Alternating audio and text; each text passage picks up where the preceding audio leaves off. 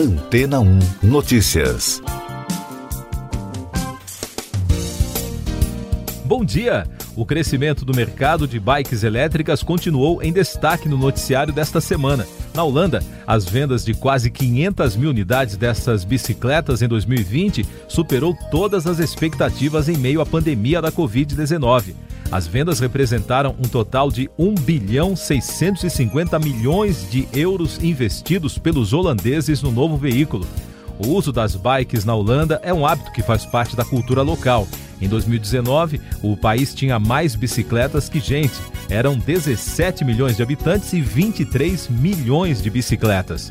No total, 84% da população anda de bike e a infraestrutura foi adaptada, acompanhou essa realidade. São 88 mil quilômetros de rotas apropriadas para o uso do transporte, tanto em estradas como nas cidades.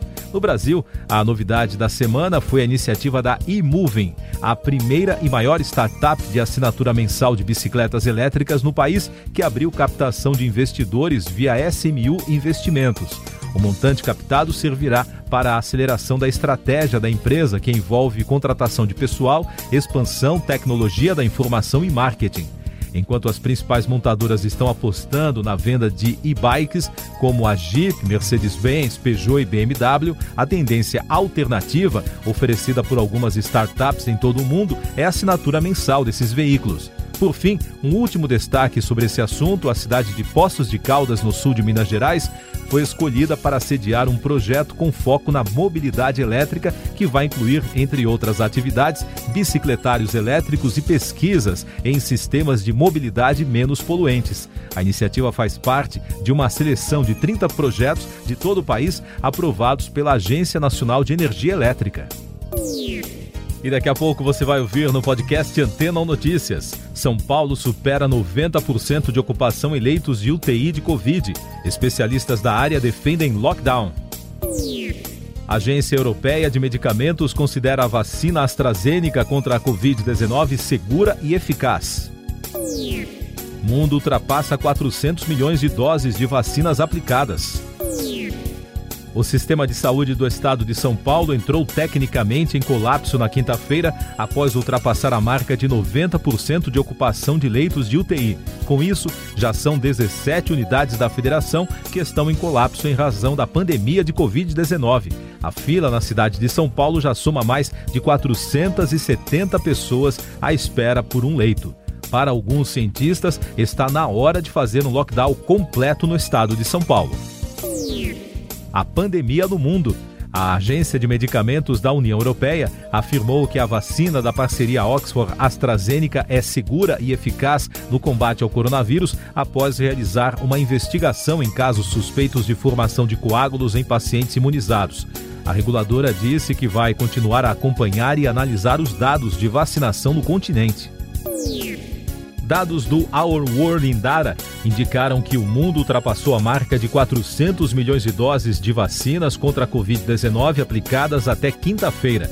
Os Estados Unidos lideram a corrida pela imunização em números absolutos, com 113 milhões de doses aplicadas. Na sequência, vem China, Índia, Reino Unido e Brasil. No país, o balanço da vacinação contra a Covid até quinta-feira aponta que 10.984.488 pessoas já receberam a primeira dose da vacina contra a Covid. Essas e outras notícias você ouve aqui na Antena 1. Oferecimento Água Rocha Branca. Eu sou João Carlos Santana e você está ouvindo o podcast Antena 1 Notícias. A França iniciou à meia-noite desta sexta-feira o terceiro confinamento em um período de um ano. Segundo o primeiro-ministro Jean Castex, a medida desta vez é menos restritiva. O isolamento vai atingir 16 departamentos do país, incluindo Paris. Japão planeja suspender estado de emergência contra a Covid. O primeiro-ministro do Japão, Yoshihide Suga, anunciou a suspensão do estado de emergência do coronavírus na área de Tóquio a partir de domingo. A autoridade disse que a disponibilidade de leitos hospitalares melhorou na capital e nos três municípios vizinhos, onde as restrições são mantidas desde o início de janeiro. Mais destaques nacionais: a Câmara dos Deputados derrubou a maior parte dos vetos do presidente Jair Bolsonaro, que institui a política nacional por pagamentos de serviços ambientais no Brasil. O projeto de lei, que tramitou por 13 anos no Congresso, foi aprovado no fim do ano passado e sancionado pelo presidente com vetos. O senador Major Olímpio, líder do PSL no Senado Federal, morreu vítima da Covid na quinta-feira. O político teve morte cerebral confirmada pelos médicos. Ele estava internado desde 2 de março. E na noite de quarta-feira, o ex-governador de Goiás, Helenês Cândido, morreu pela doença depois de esperar por três dias por um leito de UTI. Agora as notícias que movimentam a economia no Brasil e no mundo no podcast Antena ou Notícias. O governo enviou ao Congresso uma medida provisória com as regras do pagamento do novo auxílio emergencial. Serão pagas quatro parcelas de abril a julho, com valores de R$ 150, 250 e 375 reais, dependendo do perfil de cada família. O texto deveria ter sido entregue pessoalmente pelo presidente Jair Bolsonaro. No entanto, a solenidade foi cancelada após o falecimento do senador Major Olímpio. O presidente do Banco do Brasil, André Brandão, renunciou ao cargo na quinta-feira. A saída do executivo acontecerá no dia 1 de abril. Logo após o anúncio, o Ministério da Economia indicou o atual diretor da BB Administradora de Consórcios, Fausto de Andrade, para a presidência da instituição. O presidente do Banco Interamericano de Desenvolvimento, Maurício Claver Carone, anunciou que o órgão vai destinar 20 milhões de dólares de capital inicial para um fundo para o desenvolvimento sustentável da Amazônia. O anúncio foi feito durante a Assembleia Anual da instituição na Colômbia. O BID é uma organização internacional com sede em Washington, nos Estados Unidos. Um relatório do Banco Mundial divulgado nesta semana apontou que a grande maioria dos 128 países de baixa e média renda não possui equipe capacitada para colocar em prática um plano nacional de vacinação anti-Covid. Por isso, a instituição financeira anunciou que está trabalhando com várias organizações para iniciar a preparação para a aplicação de vacinas nesses países. Uma equipe do jornal The New York Times constatou que a cadeia mundial de suprimentos está descontrolada. De acordo com a apuração, os problemas se agravaram para os fabricantes de toda a espécie de produtos por conta do clima extremo do Texas e de atrasos nos portos devido à desordem provocada pela crise sanitária em todo o mundo. O Ministério da Ciência, Tecnologia e Inovações informou que os governos do Brasil e da Alemanha vão estabelecer uma cooperação bilateral na área digital, através de um plano de trabalho que envolve governança da internet e políticas de dados, tecnologias emergentes como blockchain e oportunidades e modelos de negócios digitais.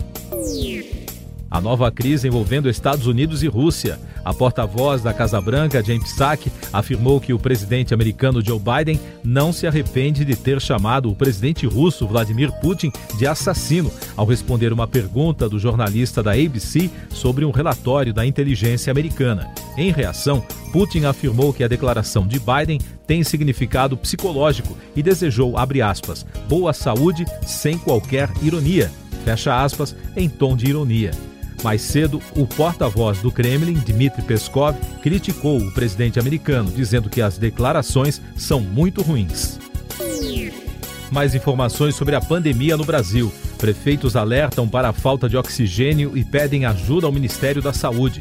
A Frente Nacional dos Prefeitos enviou um ofício à Presidência da República e ao Ministério da Saúde pedindo providências urgentes para suprir a falta de oxigênio e medicamentos para sedação que começa a ser registrada em todo o país. Logo após o envio, o Ministério da Saúde anunciou que requisitou mais de 665 mil insumos de intubação para os estados. Segundo o boletim mais recente do Observatório Covid-19 da Fiocruz, o país enfrenta o maior colapso sanitário e hospitalar da história. Das 27 unidades federativas do Brasil, 24 estados e o Distrito Federal estão com taxas de ocupação de leitos de UTI para a Covid destinadas a adultos no SUS iguais ou superiores a 80%.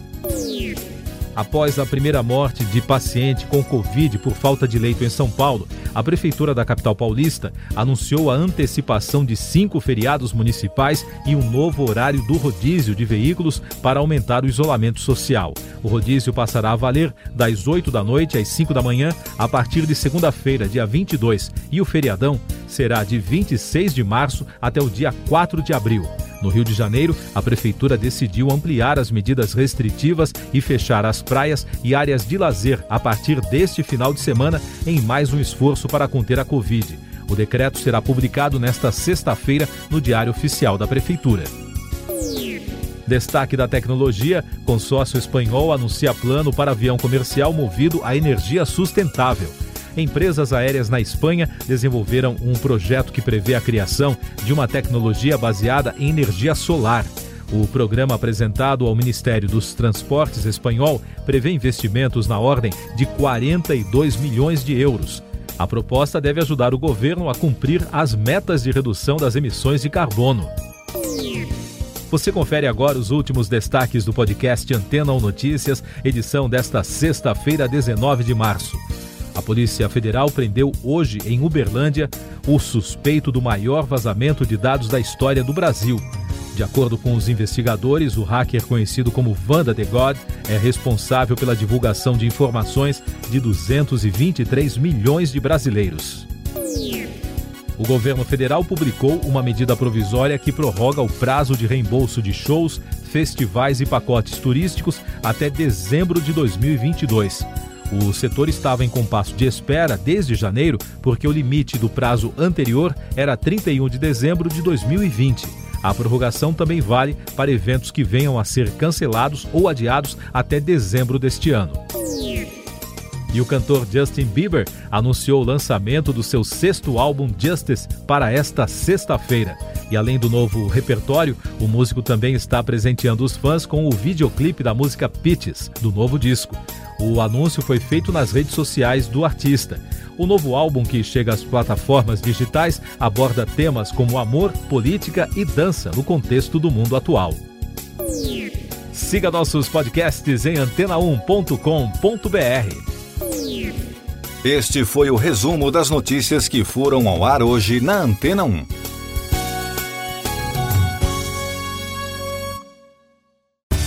Depois de tanto conteúdo legal, que tal se hidratar com água rocha branca? O consumo regular de água durante o dia traz benefícios para a saúde, como, por exemplo, manter a pele bonita e hidratada. Rocha Branca, da fonte direto para sua casa.